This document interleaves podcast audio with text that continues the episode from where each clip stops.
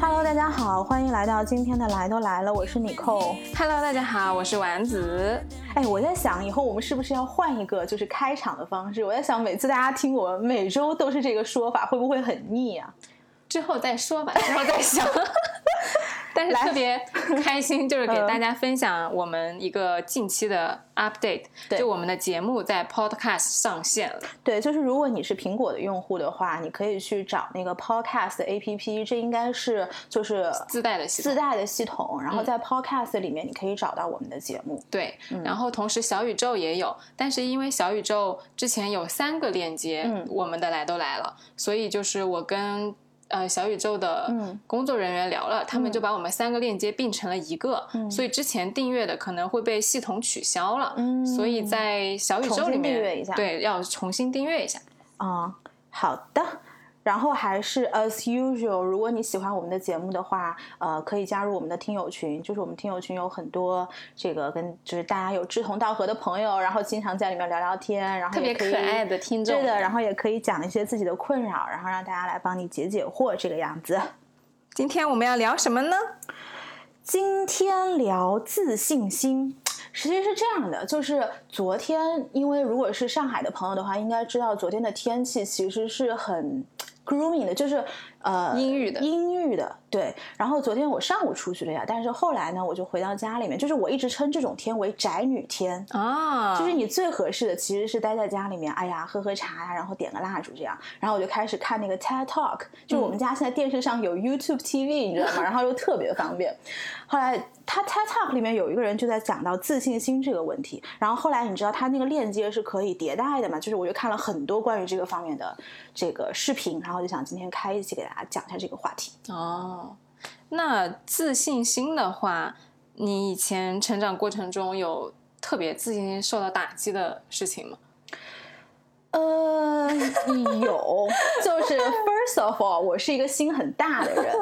对对，所以我才这么问你，因为我觉得能打击到你自信心还挺难的，是吧？哎，但是其实这个后面我可以待会儿说，就并不是是我不受打，不容易受到打击，而是我这个射手座的性格，就是会把很多这种打击我的事情给自动过滤。哦。但是有一个事情，就是在我成长过程中，我是记忆犹新的。嗯。但是记忆的其实不是这个事情，而是他这个给我自信心呃带来打击的这个感受，你能明白吗？你先讲讲你这个事儿。对，就是我那个时候刚刚到美国去的时候，其实刚开始学的是另外一个专业，叫做 electrical engineer。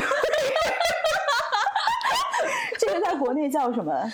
电电子工程吧，类似于这种专业。就是自己都笑了。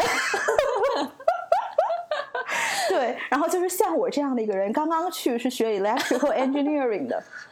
我为什么选这个专业呢？其实是因为那个时候我姑姑她是呃这方面的一个 expert 吧，然后后来她就觉得哎呀，其实学这个挺好的，在美国会有很好的发展。然后当时我也没有任何的概念，我就说哎，那就学学看吧，因为美国其实调专业是很方便的事情嘛。然后我就学了。当时大二的时候，因为这个 electrical engineering 其实是要上实验课的，就是你知道在美国，你如果掌握了理论的话，其实它是更注重运用的。然后实验课呢是一个怎么流程？我先跟你把这个流程讲了，就是每次那个老老师 professor 会布置一个题目，然后这个题目你要他给你一周，你要先回去把那个电路给画出来，然后画完了之后，在下一周的实验课，你要把这个画出来的电路给它连上。就大概是一个这样的流程，然后基本上是两个人一组，然后当时我就跟我的 partner 把这个电路给画了，我更多的是他画的，然后，然后呢，下一周我们就要去连了嘛，然后连的上课，我们当时大概是十个人左右，然后 professor 或 pro 呃那天那天好像 professor 没有来。就是两个韩国 TA 在那儿，然后当时我就问，就是我们是属于有什么问题你可以随时去请教 TA 的，嗯，然后后来我当时就举手了，我就说 TA，那这个东西我不知道，你能不能帮我一下？后来当时那个 TA 他我记得非常清楚，是一个 Korean 韩国人，大概三十岁左右，戴眼镜，短头发，他那张脸我现在都记得，已经十几年了。然后他当时就说，你这个都不会。他说：“我天哪，你居然这个都不会！”然后他就哈哈哈哈哈大笑了。我天就当时我们那个实验室其实挺小的，就是他这么一笑，其实所有的人都往我们这边看了。我的天！对，然后当时那一下，我就觉得就是 very ashamed about myself。就是我后来回想起来，这种就是。觉得自己很丢人是哪里来的？就第一个是，的确我不喜欢这个专业，我也没有这个专业的 talent。嗯，对，然后我也的确是不会，这个 maybe 也是一个很简单的东西，但但是在那一刻，我真的是觉得太难受了。是对，就是这个是我成长过程当中，就是让我觉得非常打击我自信心的一刻。也的确在那一节课之后，我就真真正正的开始反思是不是要转专业这个事情。当然，这个并不是说是唯一的因素，但是它可能是压倒这个骆驼的最后一根稻草。他这样做确实是挺过分的。嗯，对啊，学生，我觉得不管是什么问题，你不知道。都是很正常的事情，嗯，你顶多说你没有好，他可以说，哎，你没有预习，或者说没有复习好我上一节讲的内容，嗯，但是你嘲笑人家有点过分。对我当我当时的确是被当众嘲笑了啊，我觉得这个是很过分。这个事儿其实后面的转变是很好的，就是我后来回到宿舍，我就特别难受，嗯，然后那个时候我有一个美国室友，然后他就问我怎么了，后来我就把这个事情跟他说了，然后我这个美国室友就说，他说。他这么做，this is not okay。他说这这样做是不对的，就是你应该去跟 professor 说，就是他不能聘用这样的 TA。哦，我觉得这个美国的同学太好了。对，就是因为我当时其实第一年还是第二年去美国，我是没有这样的 sense，没有这样的 sense，就是我不知道作为学生我是可以这样做的。就是其实你像我们像 Korean 都是在东亚文化这种大背景下长大的，就是他的教育环境其实都是棍棒底下出。出什么？出孝子，棍棒下出孝子，对，这是讲孝顺。但是这句话确实是这样的，对，或者高分啊，对，就是是这种棍棒式教育下。就是长大的孩子，所以我们从小的这个环境就是逆来顺受，就觉得比你 well educated 的人，他其实跟你说什么，你都是对的，你都应该收着，是你自己的问题。然后后来，这是我的美国室友第一次告诉我，世界不是这个样子。我简直要给这个美国室友鼓鼓掌。对，然后后来我就跟 professor 说了这个事情，然后结果这个事情的结果，后续是他 TA 写邮件来跟我，类似于像跟我道歉以及求和。哦，对，这个美国室友太赞了。对，因为你刚刚在讲说啊，你这个都不知道的时候，我就突然想到了，我以前读高中的时候，啊，我物理特别差，真的特别差。哎，很难想象你物理很差哎，你你是理科生是我是理科生，嗯，然后差到就是我们物理老师发卷子的时候，你知道中国的高中老师都喜欢发卷子的时候会。按照那个分数发，对，他就先发那些好的，比如说他可以念分，然后好一点的老师呢，后面的人他就不念分了。但是发到越来越后面，你就知道你的分数会越来越低，越来越低。你们这个还算好，你到后面还不念分，就是你知道我从小是语文特别差，英文特别好。嗯，我每次语文发呃一百五十分的卷子，及格分是九十，right？嗯，九十六。不记得了，九十九十百分之六十嘛，九十对，他是九十分，然后就是每次他是一直会念到四十分，他还会往后念的，对的，然后他还要你九十分以下的人站起来，我的天，这简直就是羞辱教育，就是羞辱教育，对，所以当时就是我有一次我记得印象很深刻，我是考了个二十六还是二十。你这次录出去完蛋了！你知道你在播客里的形象一直是那个 教育程度非常高的那个人，well educated。我才是那个没文化的。我说我考九十几分，你说你考二十几分。哎，我语文考一百三，好吧？啊，好好好，我语文一般都是九十左右。然后那个时候，我们的物理老师看着我就。摇了一下头，很无奈的笑了一下。结果我们全班同学就知道你这个分数肯定很低。嗯。然后当时呢，很多男生就追着我问说：“你到底考了多少分？”嗯。啊！但是我那个时候好就好在，因为我其他的科目特别好，我的语文跟英语都是年级前几名那种。嗯嗯。所以，呃，我不会很受打击我的自信心。就我会觉得说，其实我是 OK 的，我又不是考不起大学，我只是物理不好而已。嗯。啊！但是这个确实是你不会去责怪老师。这样去对羞辱你、调侃你，觉得你不行，对，没有，就是以我们的教育背景，我们会觉得，呃，如果是老师或者是助教这样对你，其实他是想激励你，对，这个是我们从小到大，甚至他这是关爱你的表现。哦，我的妈！但实际上，this is not okay。这是我的如果现在是，嗯，你要是去跟老师说你不能这样对我，老师会说，我就是想让你学习认真一点啊。对，就是这个另外一个角度，其实也跟这。就是整个国家的教育环境有关。对就这一套，我相信如果是我们有听众现在还在学校里面，请千万不要效仿。我不知道现在高校你觉得这个能行得通吗？就是如果你去跟 professor 说你的助教有问题，我觉得看人，看人，嗯。嗯但是确实，我觉得，但是我们内心要知道啊，就是他这样来做，不应该伤害到我们，我们不应该被他羞辱到，因为我们没有问题，是他有问题。嗯，对。对。对，反正就是这个事情，就是让我觉得就是自信心特别受打击。然后之后我就一路就好像都还好了，嗯，嗯。那我这个，我想到我这个二十几分也就还好，嗯，就嗯。确实老师没有特别过分的去单拎出来我，嗯，嗯，但是我觉得你那个嘲笑真的有点过分。对，是确实是被嘲笑。哎，其实这个从从某种程度上可以算是校园里的 bully，就是霸凌。是是的，应该是是他其实是被 TA 霸凌了嘛。嗯。然后昨天的话，我就是在看这个 TED Talk 嘛，它其中有一篇视频讲的特别好，然后他就是说人为什么不自信？为什么呢？嗯，然后他就说到几个点。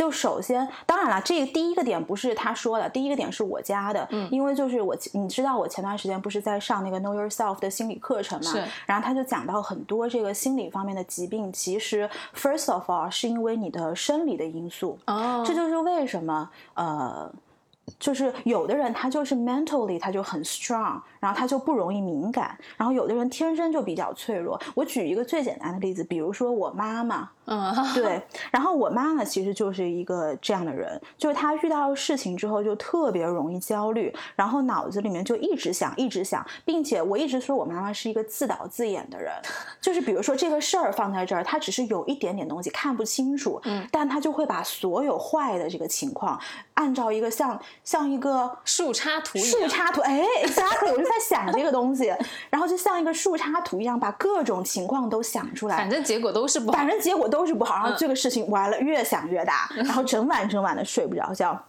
跟我爸一样，对，其实父母有的是这样的。然后鉴于我是我妈妈的孩子，就是我天生在这一块，其实先天条件也不是特别好。就我其实还算是容易焦虑的人，更容易着急。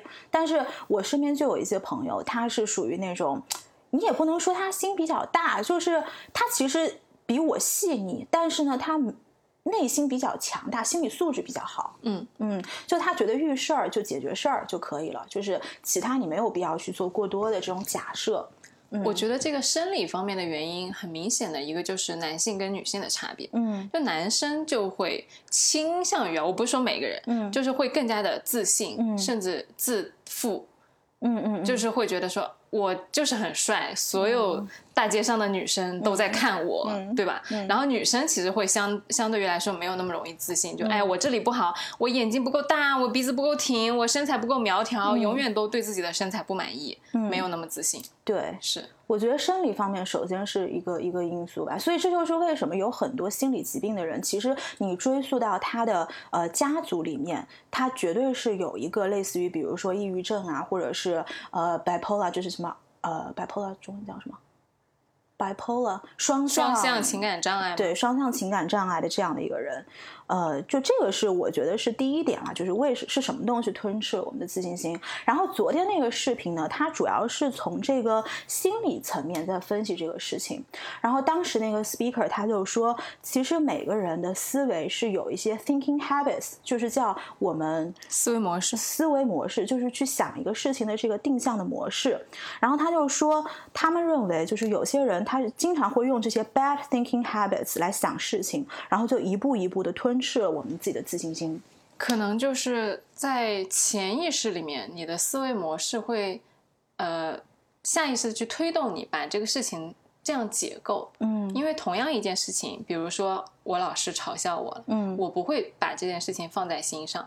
但是如果同样嘲笑一个非常敏感的同学，嗯他可能就会觉得说，为什么老师嘲笑我？为什么他针对我？是不是因为，呃，我家里面条件不够好，嗯然后我不够活泼可爱，嗯嗯嗯我怎么怎么怎么怎么怎么，就是有很多他会归咎于他自己的原因的。对，嗯然后他就说到这个 bad thinking habits 的第一个叫做 unhealthy beliefs about others，就是说你对于其他人的这个期望是过高的。嗯哼，嗯，然后这个我不知道从字面上你能你能够理解是什么意思吗？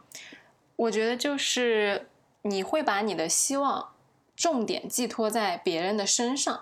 对。他这个点其实就是你个人的思维会把你希希望通过别人给你的肯定来建立自信。对，比如说你做完一件事情的时候，你希望你的老板跟你说啊，你能力真好，你干得很很漂亮，嗯。然后你就会觉得哎，我挺厉害的。嗯。然后如果你约会的时候，男生跟你说你今天真美，我好喜欢你啊，嗯。然后你就会觉得哎，我很有魅力。嗯，但是万一你碰到的一个老板是一个要 PUA 你的老板，就会跟你说你不行，你嗯不够努力，你还不够厉害，你要加班加点，你每天十二点之前不能睡觉，对那怎么办？你就觉得你是不是觉得说我就是个很差劲的员工，或者说你碰到一个呃男生就是不喜欢你，你是不是觉得你不值得被爱？嗯就是他的逻辑思维就是一直依赖于外部对你的反馈，倒不是说别人对你的反馈不重要，因为其实是很重要的。但是，嗯，这样子的话，就是你不要把你的情绪主导权以及对自己的这个认知认知建立在别人给你的反馈之上，对决定权要掌握在自己手里。对的，就是可能有的时候你会觉得，哎呀，对方是不是没有给你相应的肯定？那么你反过来，这个 consequence 就是对方没有做到他应该做的事情，但是这个 consequence 你会反过来是自己承担的，因为你相应的因为他的不完美而责怪了自己。是，嗯，这对于自己来说其实是挺不公平的吧？我觉得。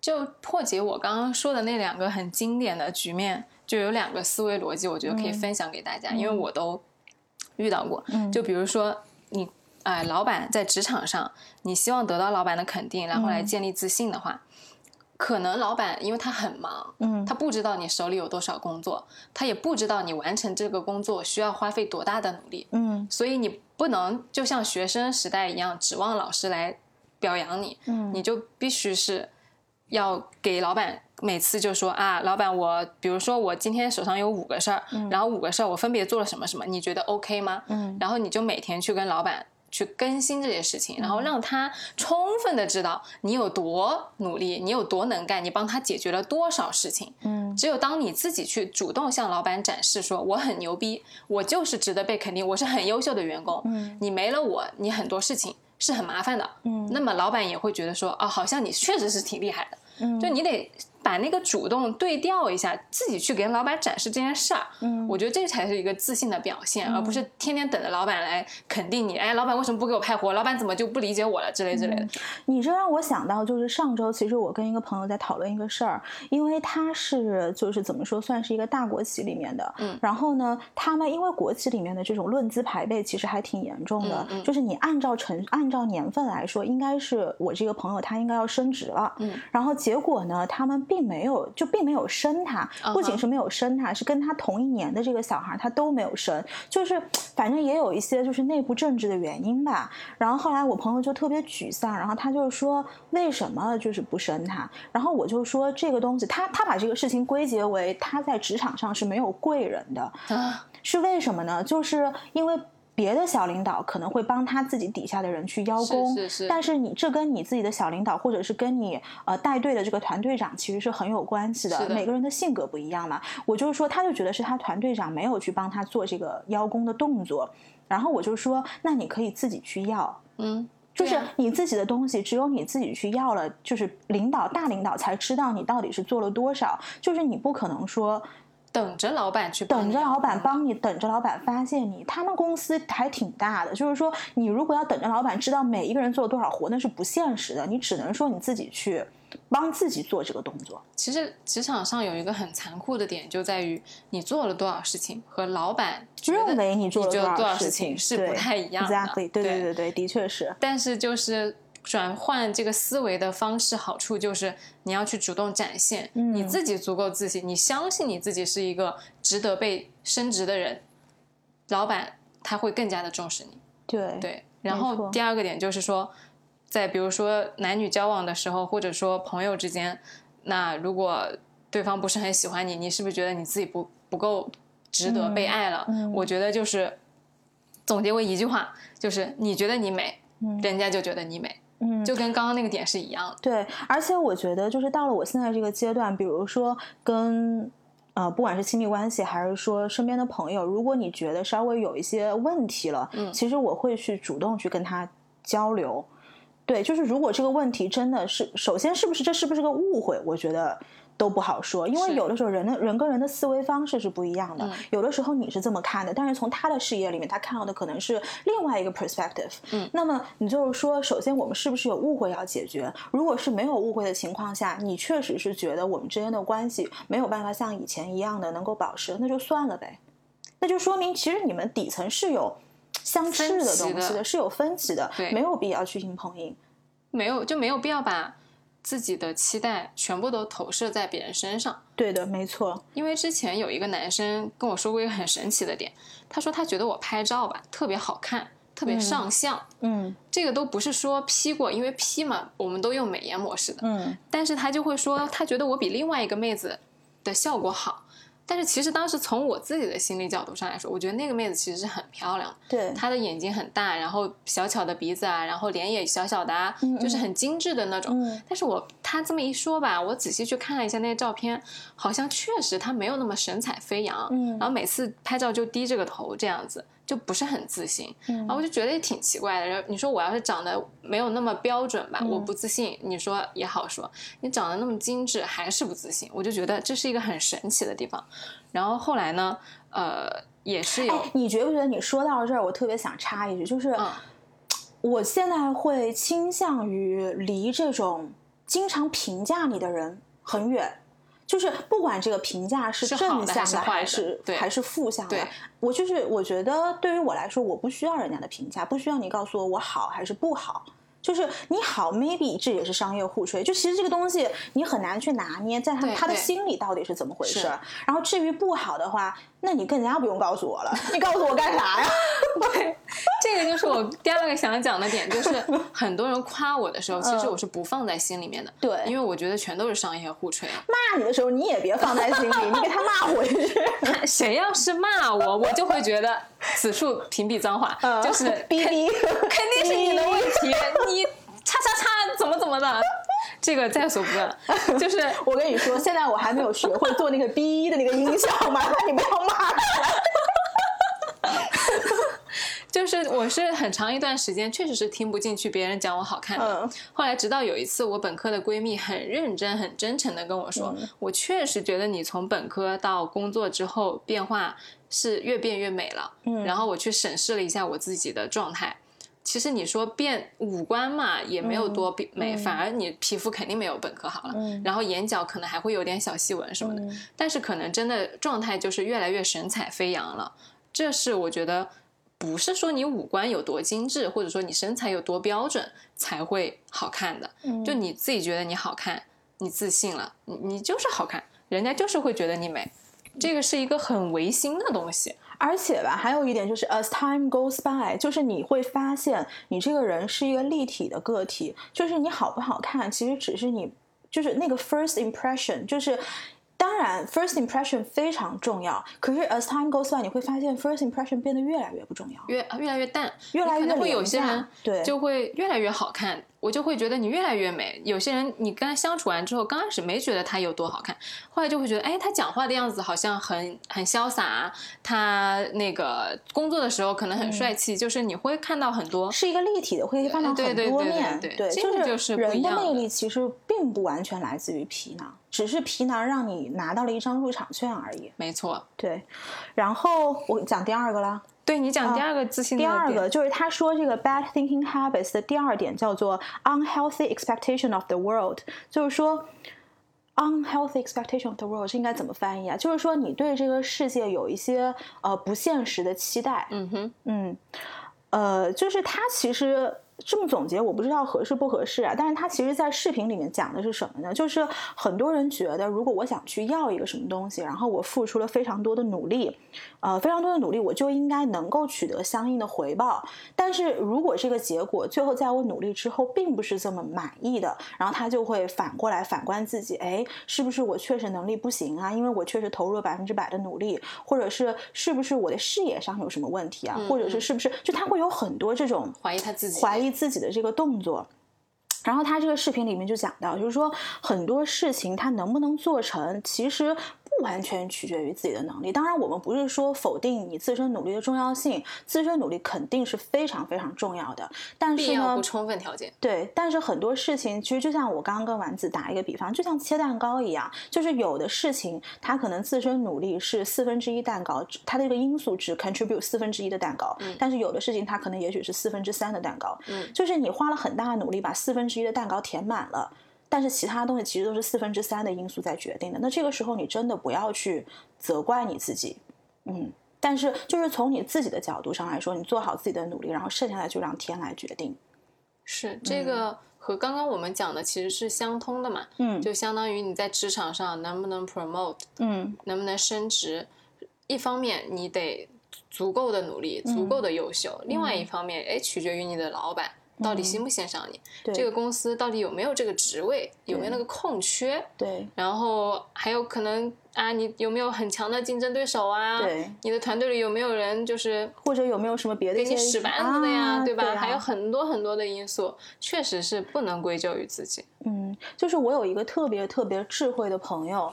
然后呢，他人生也经历过很多的起起伏伏，所以他应该，我觉得他算是比较通透的一个人。然后他的微信的底下那个签名放了很多很多年，然后叫做“因上努力，果上随缘”。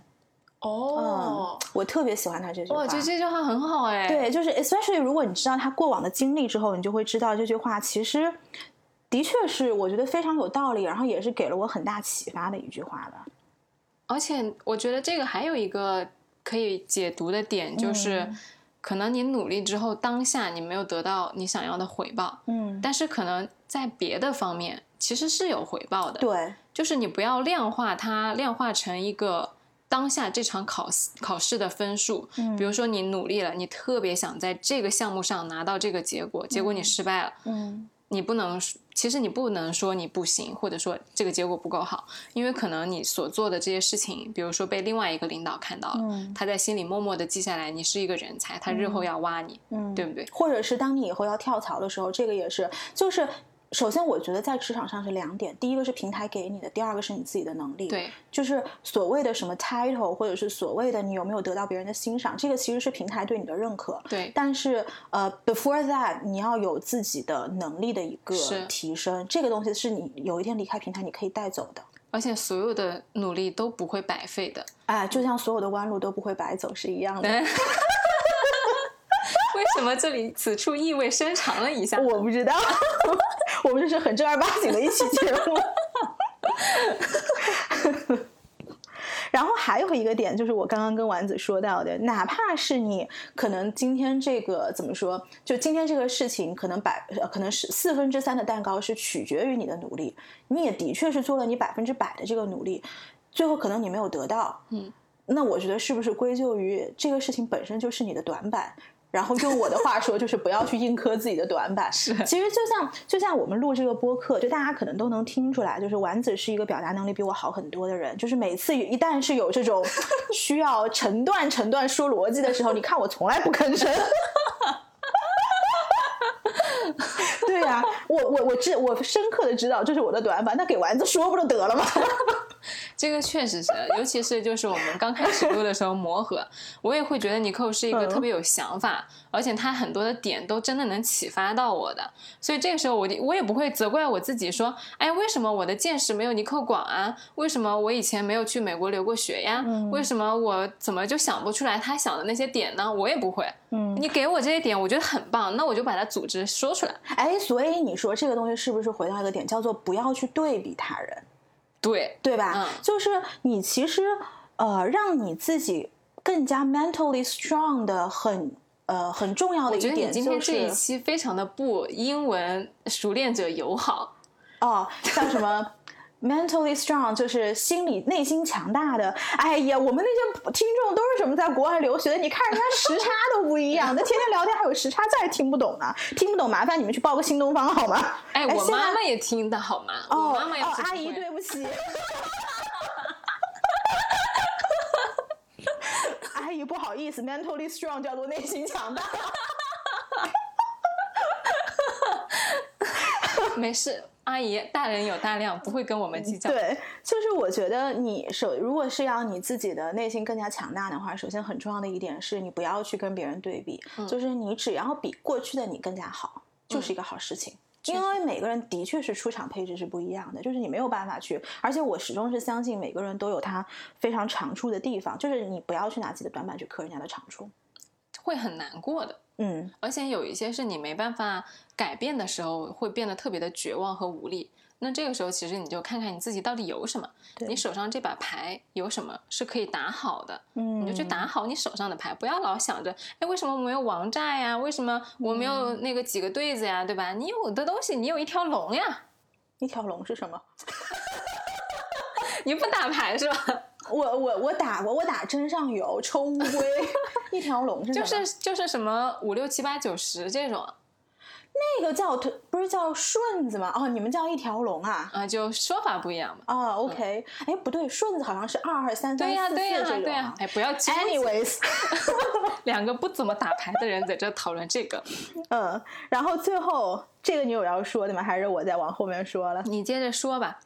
对，然后就是不要对比自己。然后后面他们就反而讲到说，呃，如何建立自信？如何建立自信？我觉得这个我还。挺能分享的，嗯，因为我从一开始并不是一个非常有自信的人，嗯，我小的时候，我尤其是外形方面，我妈妈经常会很直接的，阿姨，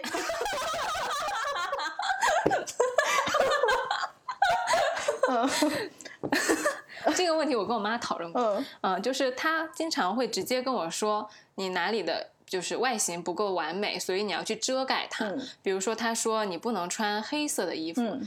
或者说他因为他自己审美的原因，他喜欢啊活泼可爱的小女孩儿，嗯，所以他不让我穿那种死气沉沉的衣服，嗯，也不让我穿过于跟我的年龄不太相符的衣服，嗯，which 他其实多我多大他都觉得我不成熟，我穿什么衣服他都觉得是超过了我的年龄，对，但是所以我从小就是不会穿黑色，嗯，也不会穿紧身的上衣，嗯，因为我是个平胸。我妈就会说：“她说没有，她也没有很平，还可以。她说你不能穿太勾勒出你曲线的衣服，这样子的话，因为哎，你有没有想过，这可能不是因为你本身的 size，而是因为父母就不喜欢小孩穿这样的衣服。也确实，就是我妈不喜欢我太成熟的样子，她可能在心里就觉得我一个小孩儿。对，所以就是我小的时候是有很多条条框框的。对，但是直到我后来越来越大吧，我就觉得。为什么我不行呢？嗯，因为很，我后来就发现，我朋友跟我一起去逛街的时候，他经常会指着这个说：“哎，你试一下这个，我觉得你这个皮肤这么白，你肯定穿这个黑色很好看。”我说：“不行不行，我不穿，我不能穿黑色的衣服。”然后我朋友说：“为啥？”我说：“呃，我妈告诉我的，阿姨说的。”嗯，对，就是会有这种情况，结果导致的就是后来就反弹了。我今年一口气买了三条。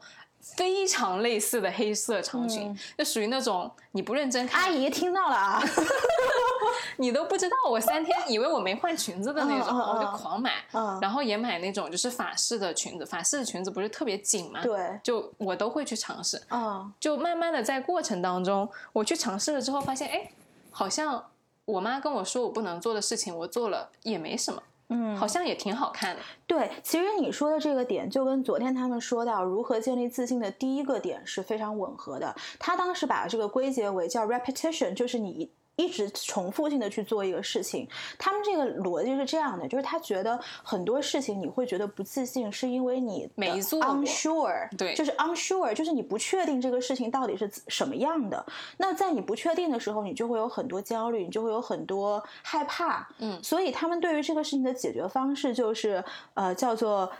Get yourself out there，就是你就去尝试就可以了，就是你就不停的去做，对，你就不停的去做。然后其实很多东西吧，它就是个熟练活。为什么经历越丰富的人做事情就越老练嘛？他其实就是对事情有一个全盘的把握，就是越事情其实就不容易紧张。就像你刚刚说到的这个，其实那你就你就买呗，我穿了几次，我觉得也还可以啊，对吧？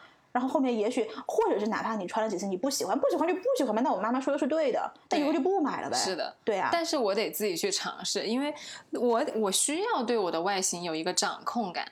这个和职场上面的自信是一样的，自信它确实是一件很难的事情，不是说我今天跟你说，我们俩坐在这说，哎。听众朋友们，你们要自信，哎，大家就自信了，不是这样。哎，对，就是这我插一句，就是昨天我看了这么多视频，为什么最后把这个里面说的东西留下来了？是因为。呃，像其实我们今天录这个主题，很容易最后录成一个精神喊话以及一个教条的东西。对，就是我们不是想要做成这样的内容，但是呢，就是他今天的梳理的这几条，其实是告诉了我们，也许很多听众，反正至少对于我来说，我当时没有想到的，就是你不自信的源头来自于哪里，以后是不是可以有意识的把这个东西慢慢给它淡化掉？对，因为其实你想，它如果是这种。negative 的 thinking habits 其实是呃等于说是在你的日常生活中，你不断不断的用这种思维方式给自己洗脑，那么你办出来的结果就是可能会越来越不自信，就是潜意识，而且你还没发现，对，主要是没发现，对，你就是这样一直走过来的。就包括我小时候，我对我妈的话也是没有辨别能力的啊，对，父母跟你说的话，你觉得他就天生设定就是对的，对，所以就是当你没有发现的时候。可能不自信的原因在那的时候，你就没有办法去改变它。嗯，但是可能虽然今天我们还是会有一些事情不自信，嗯，但是我们已经发现了是什么导致了我们不自信，以及我们的思维模式是如何导致我们不自信的。对，那么从明天开始，再碰到这种事情的时候，我们就去改变它。老板要是再不认可我们的时候，我们就去争取我们的认可。要是约会对象不喜欢我们的时候，你换一个约会对象，你就下一个，对，你就走远点，对吧？这个就确实是我们通过一件一件的事情，不断的去做，不断的去做，就会对不管是职场还是你的外形，都会有一个更加，或者是你的人生都有一个全盘的把控掌控力。对我前我昨天好像还在跟我弟弟说，我说还是前几天，我就跟他说，我说不要。听任何人跟你说你不行，嗯。啊，就只要在合法合规的前提下，我突然暴露了什么？合法合规的前提下，你去做事情，你做什么事情你都是可以的，因为他爸爸就我舅舅从小就会。跟他说，你跟女孩子出去玩的时候，你要照顾女孩子的情绪，你要给女孩子买单，然后你要绅士。但后来他前几天就跟我说，他有个女孩儿吧，特别作，然后作的他就难受，就是已经道过歉了，但女孩子还是一直不停的做。我就跟她说，我说你要是不开心，你就不要哄，就是。你你反正但凡以你开心为准，没有什么事情是你必须要做的，也没有什么事情是你绝对不能做的，你都去尝试。她还年轻嘛，我就觉得你都可以做。嗯，所以就是突破一些原来自己心里面觉得自己可能不能做的事情，你会你可以仔细的去想一下，为什么我觉得这件事情我不能做？嗯，如果我做了会怎么样？对，然后你再去试一下。我爸原来跟我说。你学法律的，你思考跟考研不要一起考，因为很难，而且如果考过了，考没考过，你会对你的自信心受到很大打击。但我觉得我不行，我就要去考，然后我就考过了。然后又可能我妈跟我说，哎，你不能穿什么什么的衣服。我后来我也不，我就要去穿。就是一直通过这些尝试，反复的去做，就像你刚刚说的那个点。可能慢慢慢慢的，你就会发现，哎，没有什么事情，嗯，是真的没有很多的事情会来阻止我们的，更多阻止我们和让我们胆怯的框架，对，就是我们自己。当你打破了自己这个内心的束缚的时候，哇！太自由了，面前一片森林呢。是的，是的，是的。你让我想到前两天我在听一个 podcast，是谁的 podcast？反正是国内的。然后他就讲到冥想。你记得以前我，因为我是不冥想的，丸子是冥想。你记得我以前一直问你，到时候就是冥想，他是所说的这个活在当下是什么？到底是个什么意思？结果当时那个主播他，我觉得他给我说明白了。他就说，你可以把你的。就是当下，就是你把你的人生想成是一个数轴，然后当下这个就是原点，就是零的这个点，然后你的过去也许是负十，你的将来也许是十。嗯，就是人为什么会焦虑或者是不自信，其实就是当你遇到一个事情，你当处在这个零的时候，你反反复复的在想你的过去的一些不好的经历，比如说负十到十的这一段，或者是你在焦虑你之后如果没做好可能会带来的结果，就是零到十的这一段。他说，一旦你有这样的想法。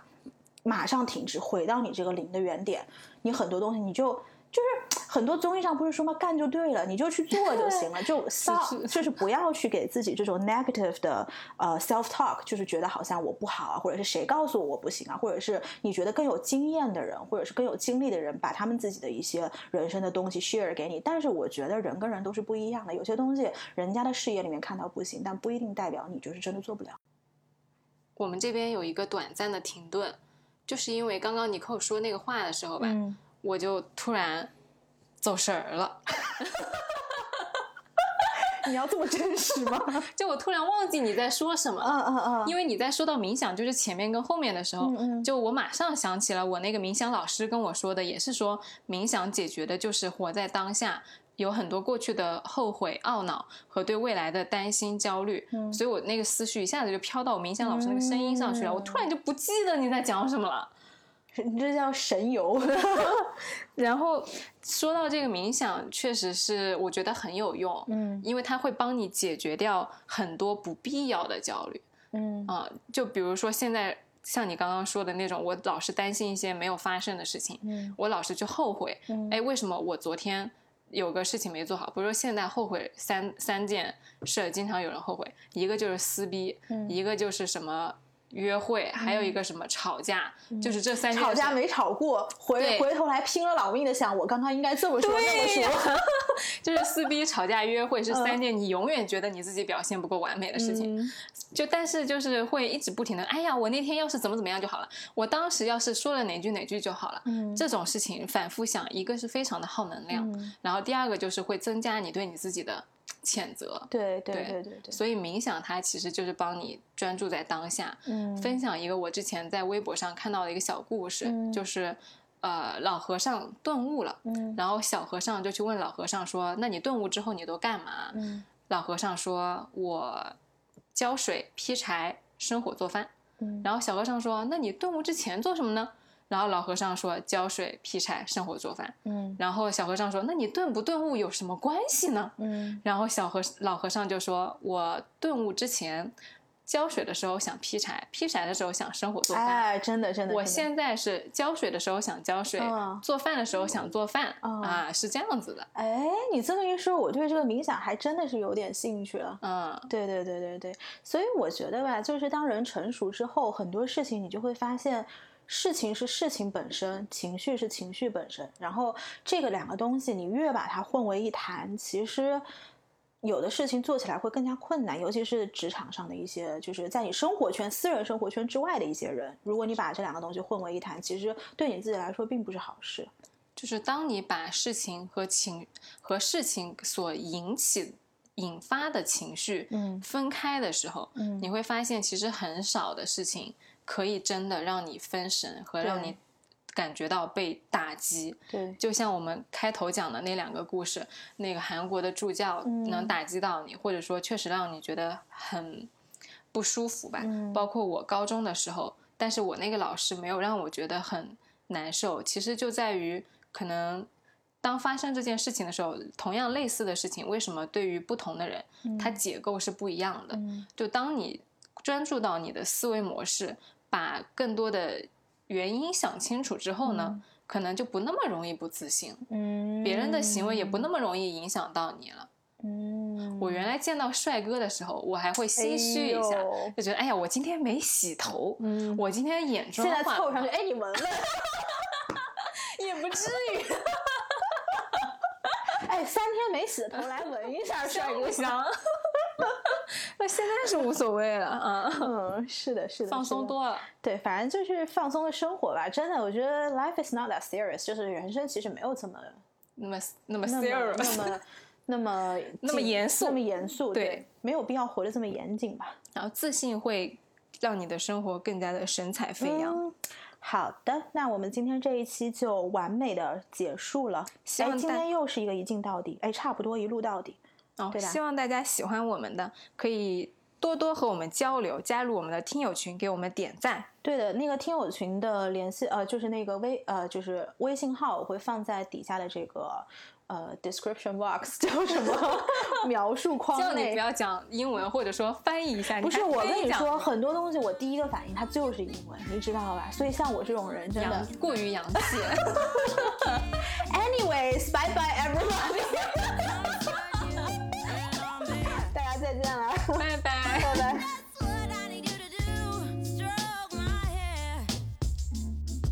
Cause I